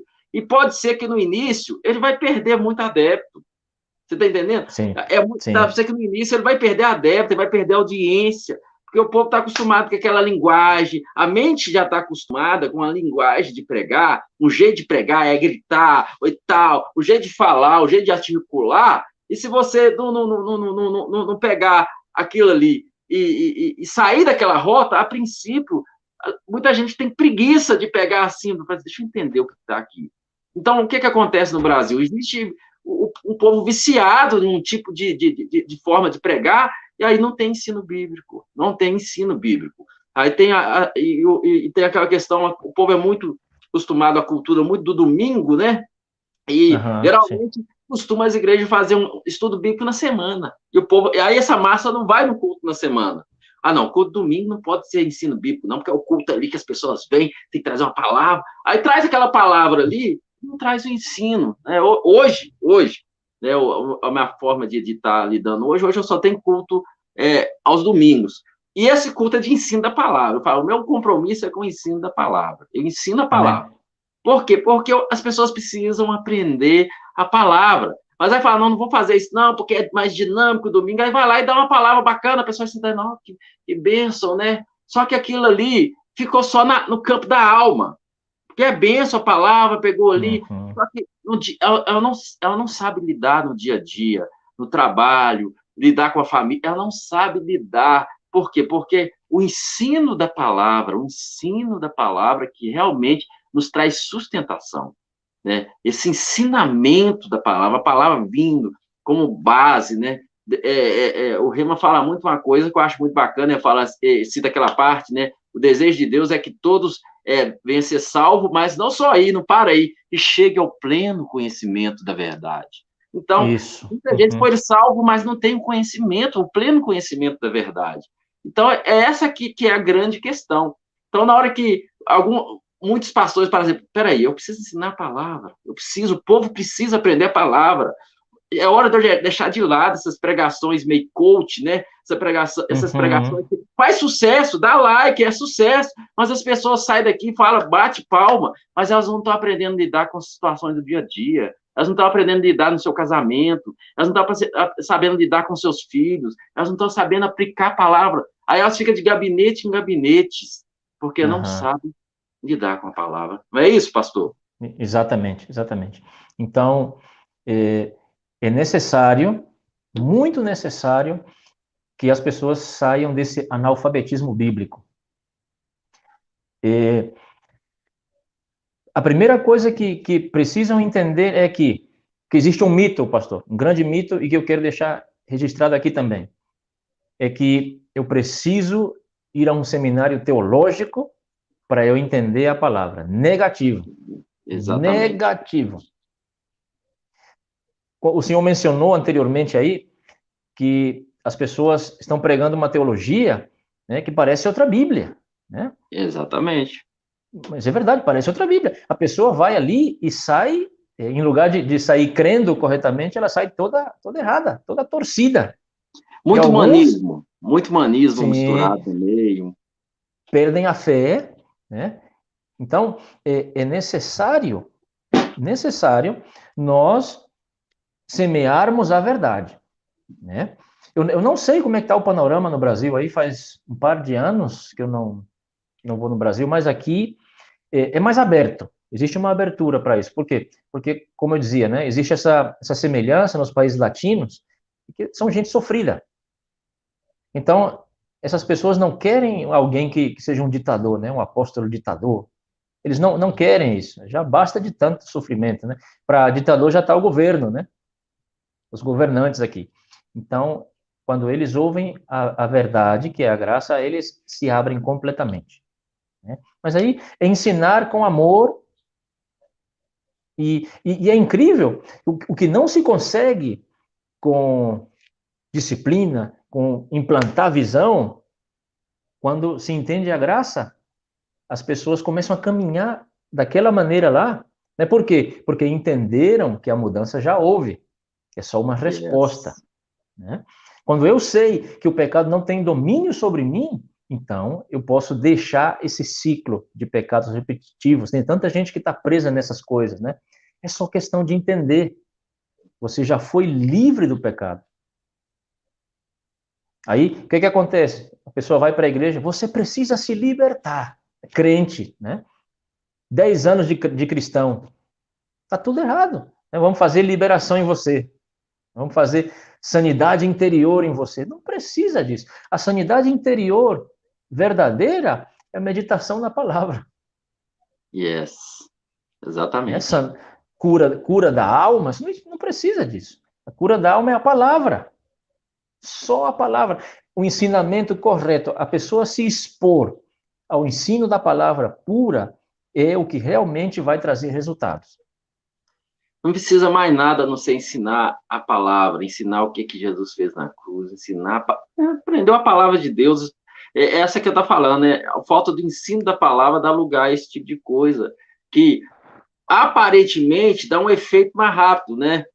Mexe uhum. com as emoções das pessoas. Então dá uma ideia Sim. que dá um efeito mais rápido. Então, se assim, você tem um sucesso, uma resposta de sucesso mais rápida também. Seja ela de, de, de, de, de reconhecimento e às vezes de, de é, até de financeira. Mas uhum. aquilo ali não liberta realmente a pessoa, porque a libertação acontece no entendimento do ensino. Quando, uma vez que ele ensinou, a mente foi renovada, né, a respeito daquele entendimento da palavra, acabou. né? Quando você entende, a, a, a, quando você, você, recebe uma revelação clara da palavra a respeito de um assunto, aquilo ali se renovou na sua mente, acabou. Toda a situação você vai aplicar aquilo. Vai é. aplicar aquilo, vai colocar aquela situação e, e, e, vai vencer. O pastor citou sobre a questão do, do, do, né, do Senado do Brasil. O Senado do Brasil hoje é o seguinte, pastor, é, é muita gente desengrejada, né, assim, que no, no, sentido desengrejada, no sentido não, não consegue é, mais frequentar nenhuma é, é instituição, muita gente, é, é, muita gente desengrejada, muita gente que não vai em lugar nenhum, ferido, muito, muito, tá muito disso, sabe? E outros que frequentam, vai ali porque é, é, sabe, ah, precisa congregar, vai ali bater um cartão e tal. Hum, e costume. Tá muito assim, é, tá muito assim. Esses que estão é, desengrejados, eles precisam justamente dessa palavra aqui. Mas a maioria tá tão ferido, tá tão coisa, que essa palavra tá chegando para eles. Mas até eles é. acreditar e falar assim, não, realmente agora é, porque o povo realmente já chegou a esse ponto que não quer saber mais do ditador. Nós estamos nessa época, o povo não aguenta mais, não quer saber de ditador, de mandar, não, não quer. Só que se perdeu muitos nessa caminhada. Ia falar, não vou em lugar nenhum, não congrego mais, fica lá, se, se, se, fechou no seu canto. E eles precisam juntar, justamente dessa palavra que nós estamos pregando, que vai chegar, está chegando para eles, vai chegar, mas tem aquela dificuldade de será que realmente é diferente? Será que não é aquela mesma coisa? Estou cansado daquele sistema, estou cansado daquele negócio, só, só, pedindo dinheiro, é, só me enchendo de, de, de cargos, de, de, de coisa, de encargo, de coisa, de cansa, que você fica cansado, trazendo canseira. E muitos têm chegado, muitos têm chegado hoje no nosso, no, no, no nosso ministério e aprendido essa palavra e fez, não, mas é tão simples assim, essa liberdade em Cristo dela aprender a caminhar em Cristo, que ela, ela, tem um chamado, ela tem um ministério em Cristo, ela não é presa a instituição nenhuma, né? Existe o nada além da mas ninguém está preso, né? Quem, quem é, é, ah, congrega com nada além da você não é preso, ninguém é preso aqui. Eu estou aqui para, através da, da, da, graça de Deus, formar Cristo em você, te liberar para você ir para as nações, ir para o seu bairro, ir para sua casa e, e, ser, ser uma, uma, uma pessoa de Deus para onde você estiver, onde você pisar, né? Ministrando essa graça, de, é, liberando o que você também aprendeu. Mas o Senado do Brasil está bem essa, essa, situação aí. Nossa, nossa. É, aqui, o que a situação é, pandemia e, e, crise econômica leva as pessoas a, a buscar a Deus. É o que, que acontece aqui. Né? Graças a Deus, a cidade que nós estamos, Oberá, ela não, não foi tão afetada né, pela, pela pandemia, então não tem tanta restrição. A gente pode caminhar livremente, né? O que está mais complicado é na capital, em Buenos Aires. Existe um toque de queda, né? Parece uma, uma coisa militar mesmo. Né? A partir das, das 8 da noite, todos os lugares fechados, né? todo mundo em casa. E até às 6 da manhã, ninguém na rua a partir das 8 da noite. Né? Então, as igrejas fechadas, tudo isso. Mas aqui onde nós estamos está é, favorecido, né? Porque não tivemos casos de, de gente doente, nem, nem, nada disso. Graças a Deus por isso, né? É, já Mas, assim, no cenário, o cenário da pandemia aqui, é, a gente fechou muito, muito, é, muitos salões de reuniões foram fechados, né? Vai começar a liberar para voltar agora. Mas, para mim, eu penso que deram muita oportunidade de pessoas ter acesso a isso que nós estamos fazendo aqui no Brasil. Há uhum. muita, muitas lives com, a, com esse conteúdo, sabe? É, nunca se viu tanta live aqui no Brasil, assim, e acaba trazendo muita oportunidade das pessoas ter acesso a isso. Para mim, isso foi muito produtivo, eu vejo como muito produtivo é, para esse, esse ensinamento da graça no Brasil. Eu vi, eu vi muito é. produtivo para isso. E para mim, que estou já nessa caminhada aí, o, o, pessoal que tem congregado conosco, eles têm estado nessa simplicidade aí, ouvindo essa palavra, pastoreando eles, para mim não, não, não, não, mudou, porque para mim não, não, a, não se resume àquele lugar físico, nada disso, né? Nós vamos voltar a reunir de novo, mas a gente sabe que o, a, o ministério não está preso a essa quatro paredes, não está preso a esse, esse, cronograma. A, gente, a é. igreja funciona Além disso, a igreja não está presa a nada disso. A igreja é muito maior Aleluia. do que o CNPJ, muito maior do que, do que, do que, do que o nada além da graça. Além da graça é o nome que, que eu dei, né? mas a igreja é muito mais do que isso. Aleluia, é isso aí, é isso aí. Então, pastor, é, quero, quero lhe motivar a, a continuar. Eu senti na pele essa, vamos dizer assim, discriminação, né? Porque quando você começa a, a quando você está fora do sistema, então você é um corpo estranho, né? Você começa a, com uma linguagem diferente, que não é a linguagem que não encaixa em nenhum grupo, então você é perigoso. Né? Também vivi isso na pele, mas eh, sabemos que estamos pregando a verdade. Então, quero, quero lhe, lhe, lhe motivar, pastor, você está fazendo um excelente trabalho.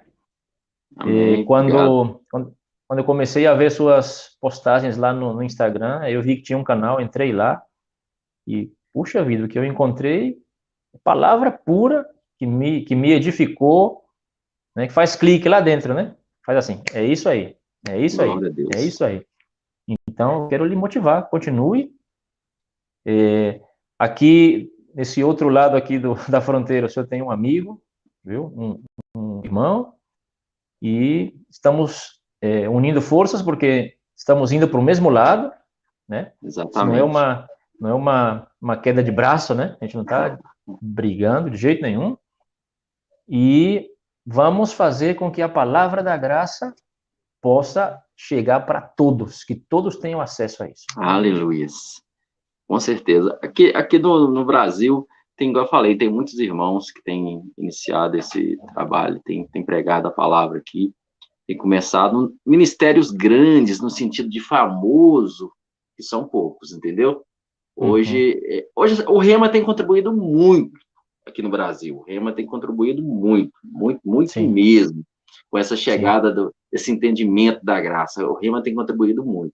Tem um pastor que eu gosto muito dele, gosto muito do conteúdo dele, ele gosta ele, ele, ele, ele também gosta muito de Joseph Prince, ele é do, ele, tem ele no Rio de Janeiro, tem o trabalho dele em São Paulo, que é o Maurício Fragari, a no, Nova Igreja, o nome. Não sei se o pastor conhece, Sim, sim, já ouvi falar. Sim. É, Maurício Fragari, ele, tem, ele pega essa palavra, ele, tem, ele não é famosão né, da, da, da, da mídia, porque essa palavra não está na mídia, entendeu? Uhum. Mas ele, ele, tem uma, ele tem uma condição maior. Nós estamos né, começando no sentido é, natural, somos pequenos aqui. Então, com, a, com um celularzinho aqui, uma câmera, né, e tem alcançado muitas pessoas, pela graça de Deus, eu, eu, eu tenho alcançado pessoas do Brasil inteiro. Agora está chegando até na Argentina, né? Eu encontrado é. pessoas no Brasil inteiro aí, pessoas entram em contato e têm sido, é, têm sido edificadas através dessa palavra, mas o, o Maurício Fragari ele tem uma instrumentação maior, né? É uma pessoa que tem uma condição maior, uma questão uhum. até financeira, toda uma, uma questão. Então, mas Sim. mesmo assim, ele não está na mídia, não é um pouca gente conhece ele, mas prega a palavra e esse ensino, e tem sido assim muito bom, muito bom. Então tem chegado para nós aqui, tem chegado, não, não, não tem sido o principal. Ainda, por enquanto, por enquanto, eu creio, por enquanto, o neopentecostalismo tem ainda superado aqui no Brasil. Mas eu, eu vejo que a partir desse momento de pandemia está tá caindo, viu? o neopentecostalismo, porque isso não tem nada a ver com, me perdoa, mas não tem nada a ver com o ensino da palavra de Deus. O neopentecostal, uhum. né, o movimento pentecostal é um movimento até sério, né? O neopentecostalismo ele tem é uma mistura que não tem nada a ver com realmente a palavra de Deus. Sim, sim. É, aqui, né, é, eu quero dizer para as pessoas também, porque eles não sabem, né? É uma pena, por exemplo, saber que Andrew Womack não é conhecido no Brasil, né? Puxa Pelo menos por mim, por mim, não, né? É os que eu conversei e as pessoas que eu perguntei, não. Então, eu estou conhecendo através do, aí do, do apóstolo. Que até procurei material dele, né? Vídeos no YouTube, tem pouquíssimo é, traduzido ao português, né? Então, isso é sinal de que realmente não, não, chegou aí. Mas existe uma escola, né? Eu quero mencionar essa escola. Não propaganda, ninguém está me pagando para isso. Não, é né? coisa boa, a gente tem que falar. É, é, Charis Bible College, é, Colégio Bíblico da Graça, né? É um, um instituto bíblico para ministros, né? Muito parecido com o Rema, mas centralizado na graça. O Rema está centralizado na fé, né? É maravilhoso isso. Mas o, o Charis está centralizado na graça. E aqui na Argentina é, chegaram é, os diretores que vêm de Colorado, Texas, Estados Unidos, que é ali onde está o, o, Instituto Central do Andrew Womack, e tem sido realmente uma, uma, uma, uma bênção para muita gente. Aqui, eh, nós estamos estudando ali, né? E qual é a, a diferença? Quando você, é, eu ouço o senhor comparar com o Brasil, né? A gente é, percebe resistência, porque o, o, Brasil, olha só, eu sou brasileiro, vou falar com conhecimento de causa, né? O brasileiro, ele, ele é muito tradicionalista, ele vai naquilo Exatamente. que ele conhece. Uma coisa que, que ele não conhece é difícil de se abrir. Não é verdade? Então, aqui não. Essa é a grande vantagem.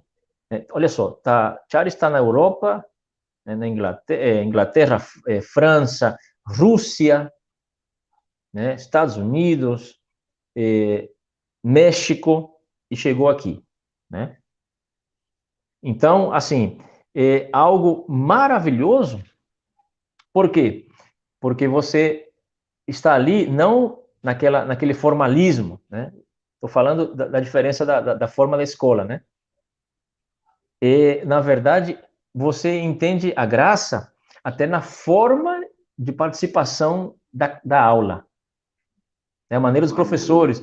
Me impactou ali, né, porque eu cheguei, eu cheguei lá, é, quando estava em Buenos Aires, eu fui lá para conhecê-los, né? Eu, vou dizer o nome deles, Nancy McQueen e Joe McQueen, né? Fui conhecê-los e parecia que que eu era um aluno, tinha uma mesa imensa lá cheia de comida, os alunos lá compartilhando. Senta aqui, vamos compartilhar com a gente. Muito diferente a impressão que a gente tem quando vai para outros institutos, que é aquela coisa bem militar, né? Informal. A disciplina, é, é, a disciplina é boa, mas estou fazendo a comparação, né? Uhum. E a forma de ensinar, puxa vida, é, eu ouvi uma, uma, uma reflexão em uma das aulas, eu quero, quero deixar registrado aqui, se o senhor me permite. Com certeza. É, o professor, um dos professores, é, em uma aula, disse assim: Quero que vocês desenhem algo que é puro, que é inocente. Aí alguns desenharam um gatinho, né? Outros desenharam um bebê, outros desenharam uma flor. Eles disseram: E ninguém se autodesenhou? Vocês não sabem que vocês são puros e santos? Por que vocês não pensam nisso? Então aquilo ali para mim foi, puxa. Estravou, né? Às vezes é uma, uma, uma, dinâmica que destravou. Né? Tremendo. Então, o que, que, que é necessário fazer? A gente precisa, eu vou usar essa palavra, trabalhar. A gente precisa trabalhar em cima desse conceito de condenação que, que, que o ser humano leva né? Para entender que, independente do que faça, você nasce no reino justo. A sua perfeição não depende do que você faz. A sua perfeição tem a ver com quem você é, é a sua yes. natureza. Yes. Enquanto não entendemos isso, o sentimento de condenação vai estar presente ali e vai impedir de você caminhar na benção plena, né? A graça é o que está em Efésios, eh, capítulo 1, versículo 3, né? Toda sorte de bênçãos é a graça. A graça não é só favor, a graça é, é provisão, né? A graça foi, foi perdão, a graça foi justiça, mas a graça é manifestação da, da bênção nos três níveis do ser humano, né? espírito, alma e corpo. Eu, eu via eh, pastores, amigos meus, que até hoje são amigos, hoje eles mudaram um pouquinho também. Diziam assim: olha, se você não, não muda de carro a cada seis meses, você não está andando na fé. O que, que é isso? Você não é filho, você não é filho de Deus se você, se você não, não então, não mudou. Então, então, então tá, tá de mim, né? né? Pessoas que, que, que medem o, a sua, o seu crescimento espiritual segundo a sua conta bancária os bens que você está constantemente atualizando. Não é assim. Né? Não é assim. Então, é, a, a bênção, ela é espiritual, preciso, é, precisa ser vista, né? Espiritual, né? Meu caminhar com Deus, meu crescimento, né? na, na revelação da palavra, emocional, essa paz verdadeira, né? Yes. Que muitos que estão na fé não têm. Como eu não tinha, né? Vivia estressado, preocupado, levava eh, a igreja e a família como um, um sargento, né? Como um coronel, pensando que essa era a maneira de fazer as coisas, mas eu não tinha paz. Né? Então, isso é paz, as emoções é, é, em linha né, com a palavra, as emoções equilibradas, né? E o corpo respondendo a isso, seu direito à saúde, né? Que na verdade é tudo consequência, né? A alma é a ponte entre o espírito e o corpo. Então, se, se a alma é ministrada com a palavra corretamente, então a natureza de Deus que está ali, a vida zoe, né, ou zoé, como dizem alguns, ela vai passar facilmente e vai ser manifestada no corpo. Yes, então não é que Deus, não é que Deus vai curar você, né? Você já é curado. Yes. Você precisa saber que você já é curado. Se eu não sei, eu não posso desfrutar, né? Preciso saber que existe proteção contra o COVID para mim. É o COVID-19. Existe proteção para mim. Eu não preciso pedir. Né? Tem gente que diz, Senhor, me protege do vírus. Não, não precisa pedir. Salmo 91, o Senhor já te prometeu antes que você pedisse. Né? Praga alguma chegará à sua tenda. A tenda é casa, né? Não vai chegar na sua casa. Você só precisa ter conhecimento daquilo que já é seu. Creia nisso e viva isso. É tão fácil. Não é verdade? Tão simples. Mas acho que por ser tão simples, as pessoas precisam torcer e complicar. É, não, é tão simples que assim, não pode ser verdade, né? Tem alguma coisa errada, tá simples demais. né? Com certeza, com certeza. Então, então assim, é, pastor, é, para as pessoas saberem, né? Hoje nós estamos com um projeto que é, visa alcançar não somente a América Latina, né, com essa palavra, mas também, algo que é guiado pelo Senhor, nós estamos fazendo é, vídeos em inglês para alcançar algumas partes da Ásia. Maravilha. A China, por exemplo, a China é um país não alcançado. Né? China, Indonésia, né? e o Japão que está ali no seu despertar espiritual. Hoje é, existem igrejas no Japão, né? Mas não existe nenhuma igreja pregando o evangelho da graça. Então, nós queremos chegar de forma, em primeiro lugar, é um projeto virtual, né? Para que eles possam conhecer, que essa, possam ouvir essa palavra. Então, nós estamos fazendo uma série de, de, de vídeos, programas de rádio em inglês, né, para que, que possa chegar ali, que eles possam conhecer a palavra da graça. Agora, sempre nesse estilo, ensino. Por isso eu me identifico muito com o Senhor nesse sentido eu acho que eu, que eu nunca preguei uma palavra de motivação. Nunca. Nem antes de conhecer a palavra da graça. Nunca foi, nunca fui motivacional. Eu já tentei, sabe? Eu já tentei, mas eu não tenho dessa, esse, esse, essa facilidade uma motivacional, não, mas já tentei. já tentei entrar nesse lugar aí. É, Para mim não dá, sabe? Não tem como. É perder tempo. Para mim é desperdiçar o tempo que as pessoas estão ali sentadas para receber uma palavra, você jogar fora. Exatamente. Exatamente. É, é, igual falei, a questão é das pessoas é cultural mesmo, né? Essas pessoas, enquanto elas não entender, é, muita, muitas pessoas têm dificuldade. Se você estiver pregando, não estiver gritando, se você não tiver, aí não tem unção, entendeu? Verdade. Se você estiver gritando, se você não usar certos jargões, então aquilo ali que se tornou santo, né? Aquela, aquela tradição se tornou santa ali. E não, o evangelho é, é, é, é, simplicidade, é deixar fluir na simplicidade a palavra de Deus, é, ensinar isso aqui, é o que nós estamos fazendo aqui, é o evangelho. Isso que nós estamos pregando o evangelho, né? A ideia de pregar o evangelho é só quando eu estou atrás de um, de um púlpito ali, com o microfone. Isso aqui também nós estamos pregando o evangelho, é um bate-papo sobre a fé e graça. Isso aqui o evangelho está fluindo aqui. Simplicidade, quanta Amém. coisa, quanta maravilha foi, tanta riqueza foi falada aqui, pastor tanta riqueza, aí, ó, que muita que venha, eu chamo pela fé, que venha as pessoas que precisam dessa live, dessa, dessa palavra, que é, tanta riqueza foi falada aqui, tanta, tanta coisa Glória a Deus básica que, que, que, que, pode tirar pessoas de uma situação de prisão ministerial, uma pessoa de confusão, o que foi ensinado aqui, que nós falamos aqui, os testemunhos compartilhados. Como eu falei, se eu tivesse tido acesso a isso que nós estamos fazendo aqui há, há, há anos da minha vida, eu não teria batido tanta cabeça com tanta coisa. E muita. Uhum. Então, isso aqui, isso, aqui, isso aqui é maravilhoso, isso aqui é maravilhoso, né? Como se, como se diz. Mas vai, vai chegar. Vai, as pessoas que precisam vai, vão chegar, isso vão chegar até elas, elas vão ouvir e vão, e vão ser edificadas. Isso vai trazer realmente algo transformador para a vida delas. Eu, eu vou pedir para que a gente tente concluir, porque já está com uma hora e quarenta para não ficar muito grande demais, para as pessoas depois também não desanimar de assistir depois, né? Tem, Puxa, nossa, passa rápida, né? É, muito rápido. A gente vai marcar tá. outras, vamos marcar outras. Amém, amém. Bom, eu quero, em primeiro lugar, agradecer né, a, ao pastor Gleison Rodrigues pela, pelo convite. Realmente é uma, uma honra para mim. E quero dizer para todas as pessoas que estão vendo agora e que vão ver depois esse vídeo, que o evangelho é tão simples. Você precisa saber que a sua cura já é sua, você só precisa conectá-la com a fé.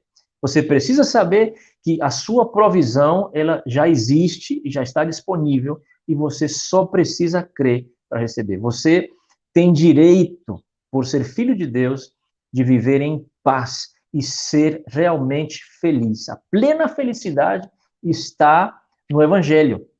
O evangelho da graça é o evangelho onde Deus Pai enviou a Jesus para personificar essa graça na terra, para que você entenda que ele deu tudo o que ele tinha.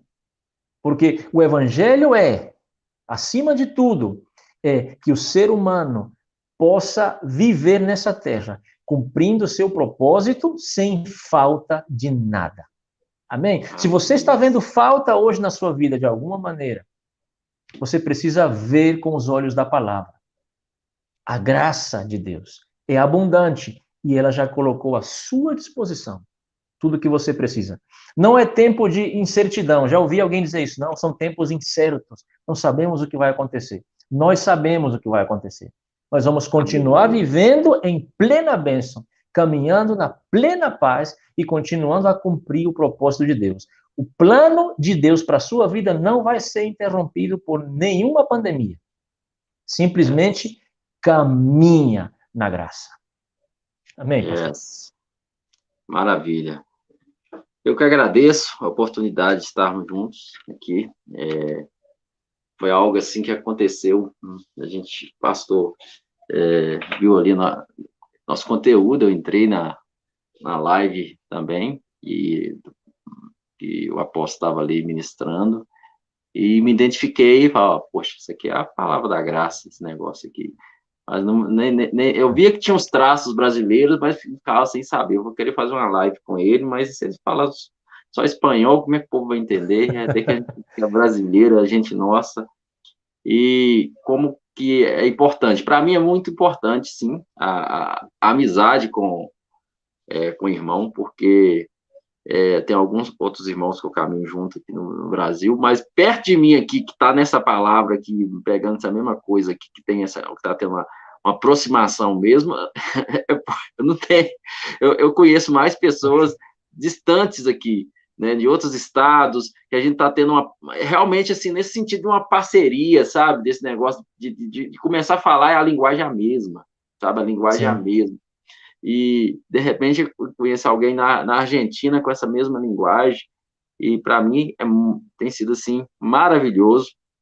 Quero estar continuar com essa amizade, caminhando juntos aí e quem sabe esse essa, essa, escola venha chegar aqui no Brasil, né? Essa escola da, da, da da, da, da, graça aí, vem chegar aqui no Brasil. Materiais aí do, do, do Andrew Homem, precisa estar tá chegando mais materiais em português no Brasil porque eu estou com acesso apenas um, um material dele, aí, é, com a, dubrado, e eu, minha esposa e eu temos ouvido e volta de novo, ouve de novo, e tem sido, assim, algo muito prazeroso, algo, assim, realmente maravilhoso. Então precisa chegar, assim como Joseph, Joseph Prince tem sido bênção aqui também, né? Tem sido é, maravilhoso, tem edificado muito o Brasil. É, e mesmo ele sendo tão conhecido, ainda poucas pessoas que, que sabem de Joseph Prince, que assiste Joseph Prince, já chegou no Brasil, mas quem vai ali ouve uma palavra assim, ainda é poucos, é poucas pessoas, entendeu? Porque, igual eu uhum. falei, é uma linguagem de pregar que a, as pessoas estão acostumadas com uma certa linguagem que tem preguiça de, de, de pegar, às vezes, ali e, e ver, mas é preciso chegar a esse entendimento. Então, eu sou muito grato pela vida do apóstolo. É, Ra Raquel da, Damasceno é sua esposa, né? Não, não. Raquel Damasceno é uma filha do coração. Ah, porque pô, colo, é. colocou aqui, é, é, rua aqui, ó. Eu falei, será que. É, você falou o nome da esposa, mas não lembrei. Falei, será que é a esposa? Aí, ó. É, Raquel Minha Damasceno. esposa é Miriam. Minha esposa se ah, chama Miriam. Miriam. É isso mesmo, é Miriam, tá certo, tá certo. Aí colocou aí. Então é uma filha do coração. Ah, é. Maravilha.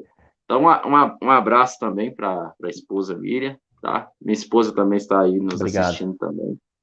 E muito obrigado mesmo. Vamos ter ah, outras oportunidades, agradeço. porque para mim foi. É, eu fui muito edificado com esse momento aqui, e eu creio que as pessoas que assistiram até agora também, e as que vão assistir depois, que estamos assistindo agora a reprise, você vai com um podcast também, e hum, estarão sendo a, é, edificadas com essa palavra. Um abraço, pastor. Amém. Abraço, meu amigo. Muito obrigado. Falou.